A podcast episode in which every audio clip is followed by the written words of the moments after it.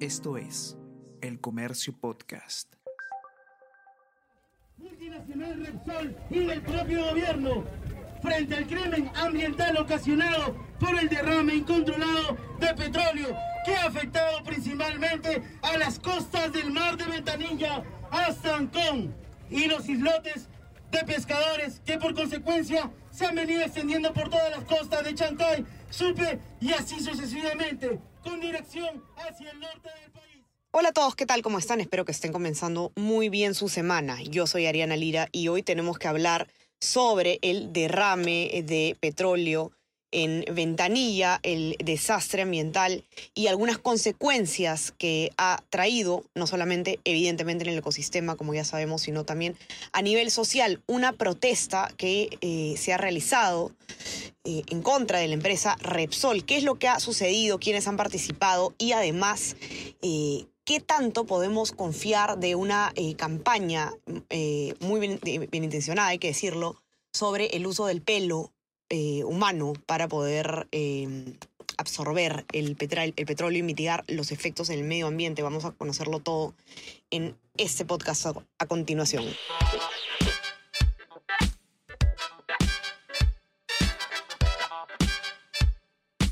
Esto es Tenemos que hablar con Ariana Lira.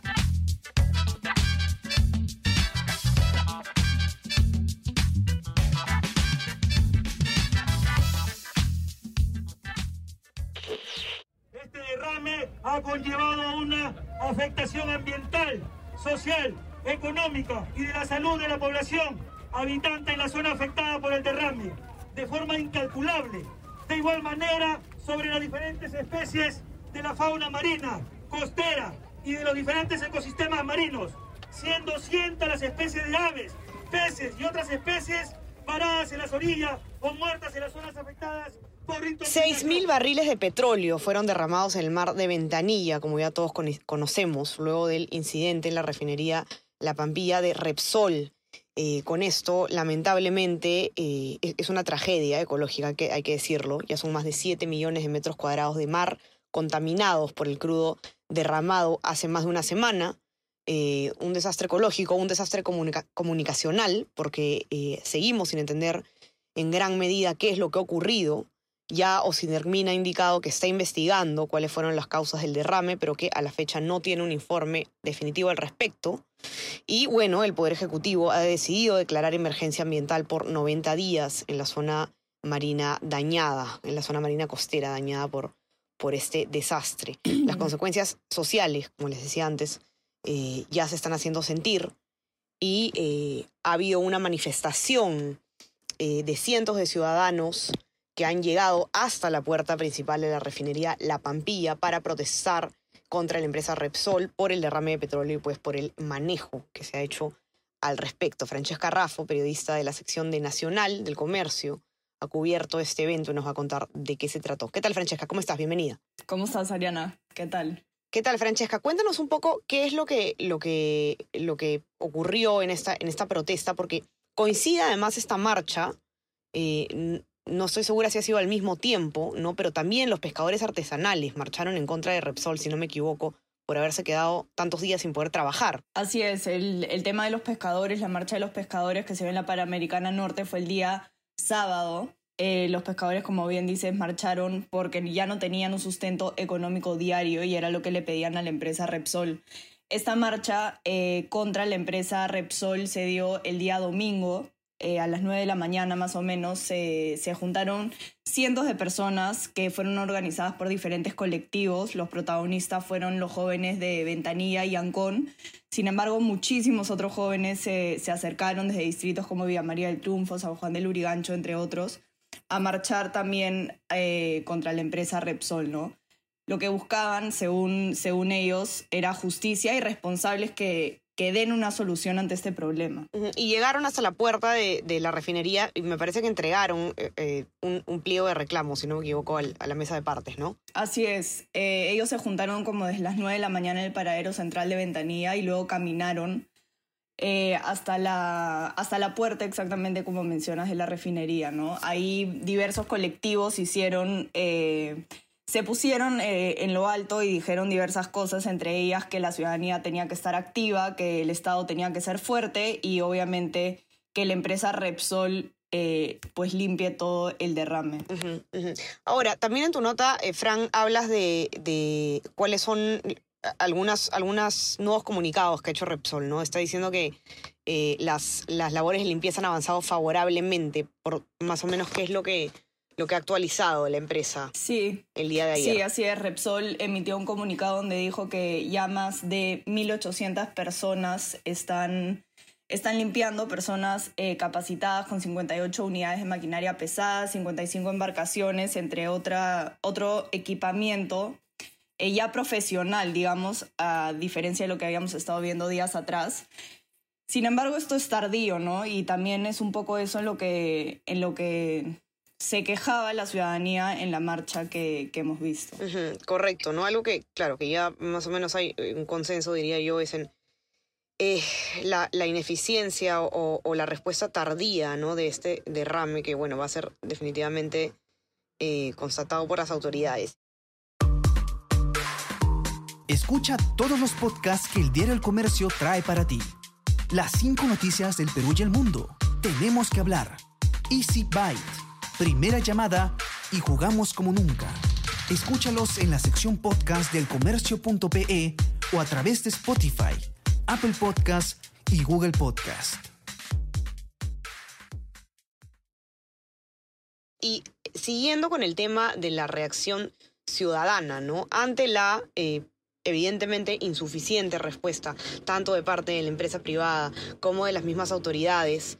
Eh, la ciudadanía se ha organizado de distintas maneras para poder eh, ayudar a mitigar en, la medida de lo posible el, desastre o las consecuencias de este, este desastre ambiental. ¿no? Y una de las campañas que más fuerza eh, se ha, ha tenido, sobre todo en redes sociales, que hemos podido verla durante estos días, Em, es una que llama a donar el, pelo de las personas para, eh, con fines de poder eh, absorber, ¿no? El petróleo es un, es un mecanismo, una técnica, digamos, que ha sido mm, estudiada, pero que eh, puede enfrentar algunas limitaciones. Es importante tenerlo claro para ver qué es lo que falta para que este mecanismo realmente pueda ayudar en este, en este desastre. Y Celeste Pérez, periodista del comercio también, ha hecho una nota al respecto, ha conversado con varios especialistas. Nos va a contar un poco de qué se trata. Celeste, ¿cómo estás? Bienvenida. Hola, ¿qué tal, Ariana? ¿Cómo estás? ¿Cómo estás, Celeste? Eh, me interesó mucho tu nota, sobre todo porque, bueno, primero que nada, explica de qué se trata o cómo funciona este tema de la, absorción del, petróleo con, con el pelo. No sé si nos puedes contar un poco cómo funciona primero y después ya pasamos a hablar de qué tanto nos va a servir realmente o qué falta, ¿no? Para que pueda servir. Así es, Ariana. Eh, bueno, esta es una de las iniciativas que, como tú comentabas, ha abarcado más en redes sociales. Eh, muchas personas lo han compartido. De hecho, ya hay mucho cabello recolectado. Esto se volvió viral eh, porque salió información de que ya había sido aplicado anteriormente en un derrame de petróleo en una isla en África. Primero hay que dejar claro que el cabello no absorbe, o sea, no absorbe el petróleo como si fuera una esponja, sino más bien tiene la capacidad de adherirlo. Es una absorción eh, del petróleo, del hidrocarburo, así como lo hacen otro tipo de, fibras. Dígase el musgo, también hay estudios que prueban, que prueban que también el pelo canino, que también se está recolectando aquí localmente, tienen esa capacidad. Eh, con este cabello recolectado lo que se busca hacer es crear tubos largos eh, del cabello enmayado para absorber el petróleo que, se, que hay en el mar. Tiene muchísima capacidad de absorción, pero eh, aquí hay los puntos que tú nombrabas de que se necesita de toda una cadena de actores, de organismos y de personas que sepan del tema para que esto se lleve a cabo de mejor manera y no causar daños colaterales al medio ambiente. claro. Que es algo que, ajá. Sí, eso, eso, eso es más o menos lo que te quería preguntar, ¿no? Porque en tu nota queda claro también que mm, se necesita toda una cadena y todo un, digamos, eh, equipos y personal especializado para que esto pueda eh, realmente funcionar, ¿no? No sé si nos podrías explicar un poco de eso. Exactamente. Eh, la convocatoria ha sido masiva y entiendo que es como lo que muchos ciudadanos de a pie quieren hacer ante el panorama trágico que se está viviendo. Eh, pero si bien es cierto, esta iniciativa se ha tomado en el camino y están recolectando muchísimo cabello sin tener a los demás actores eh, bien constatados. ¿Por qué? Porque el primer paso, si bien es la recolección de cabello y el armado de estos tubos que te menciono, se necesita como segundo paso contar con organismos que tengan embarcaciones para poder llevar estos tubos al mar y que además tengan personas que sepan del tema para no perder los tubos en el mar, porque tú me entenderás que cuando el cabello empieza a adherir el petróleo, comienza a adquirir un peso ocho, hasta ocho veces más, mucho más. Entonces, está por ese lado ese tema. Justamente en la nota pudimos conversar con distintos expertos, entre ellos un biólogo que nos contaba también de que no se ha estudiado el uso de qué tipo de nylon se va a utilizar para crear estos tubos, porque qué pasa si es que alguno de estos tubos se abre y cae el cabello con hidrocarburo y se expande aún más el trabajo sería hasta el triple, ¿no? Entonces, hay distintos detalles que, no se han medido y que sí podrían causar eh, más daños de los que ya hay. claro, y otra cosa interesante también es que eh, los estudios que se han realizado, como explicabas en tu nota, se han hecho a nivel de laboratorio.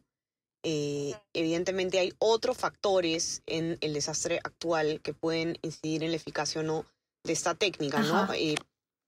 Otro tema. Exactamente. y, otro tema muy importante también, Celeste, que, no quería dejar que nos comentes, eh, es el tema de los desechos tóxicos, ¿no? ¿Qué pasa con estos tubos una vez que terminan de, de, absorber o de utilizarse con este fin? Eh, qué se hace ¿no? Con, con, estos tubos. Eso también es bastante importante. Para responder tu primera pregunta, eh, sí, el hecho de que hay una base científica, o sea, es verdad que el cabello eh, puede absorber el petróleo, pero como tú dices, esto está científicamente probado a nivel laboratorio, es decir, en condiciones que son las mejores y no adaptadas a los distintos escenarios que pueden tener el mar peruano y en este caso específico el mar de Ventanilla. La temperatura que se en la que se realizó el, estudio es una temperatura de 25 grados, eh, no, no hay marea, no hubo marea, no se, no se consideraron todas las sales ni la contaminación que puede tener el mar, entonces todos esos factores cambian. E incluso en las investigaciones siempre se hace hincapié en que cada tipo de cabello de cada nacionalidad es absolutamente distinto y su capacidad de absorción también tiene mucho que ver con ello, ¿no? Entonces también tendría que haber un análisis del cabello de la población. Eh, y por el otro lado, que tú mencionabas la importancia de este último paso, que es, ok, ¿qué hacemos con los tubos una vez de que ya están adheridos del petróleo?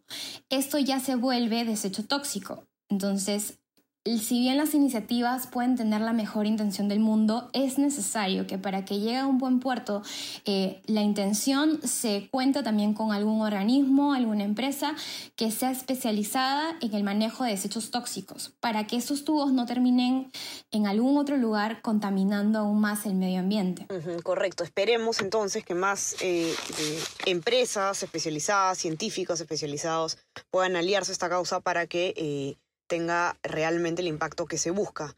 Sin duda tiene eh, muy buenas intenciones y sería ideal que se pueda llevar entonces eh, hasta las últimas consecuencias. Eh, para que puedan leer las notas completas de Celeste y de Francesca, las pueden encontrar, ya saben, en nuestra web elcomercio.pe o en nuestra versión impresa, los que tienen acceso.